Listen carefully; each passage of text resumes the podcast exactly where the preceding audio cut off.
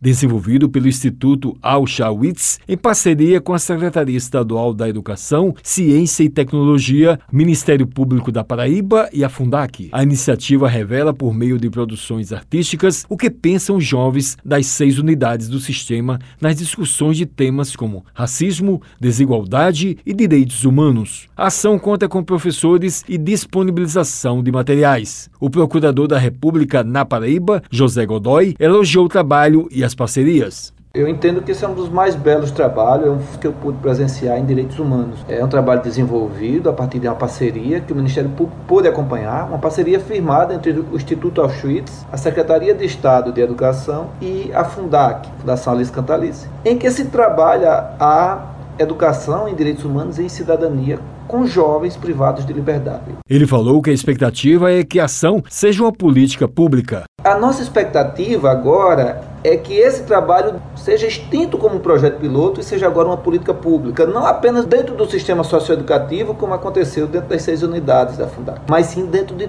todo o sistema do ensino médio na Paraíba. A expectativa é que todos os professores do ensino médio possam se envolver nesse trabalho de formação em direitos humanos e formação em cidadania. Tatiana Pinanger, diretora da Escola Cidadã Integral Socioeducativa, destacou o desenvolvimento e a importância do projeto. Para a gente foi muito importante a gente ter conseguido inserir essa disciplina que nós inserimos na carga horária da escola. E essa disciplina de direitos humanos foi assim motivadora para que a gente chamasse ele para essa possível mudança de comportamento. Ela ressaltou as atividades artísticas e a forma de expressão dos jovens privados de liberdade. Foi pedido para esses meninos e essas meninas trouxessem algum produto do que eles estavam conseguindo aprender durante essas aulas. E aí foi o resultado dessas produções artísticas que virou o e-book. Então, isso é muito importante para eles. Né? E essa disciplina de direitos humanos só veio agregar mais valor à ressignificação desse projeto de vida. Wellington Sérgio,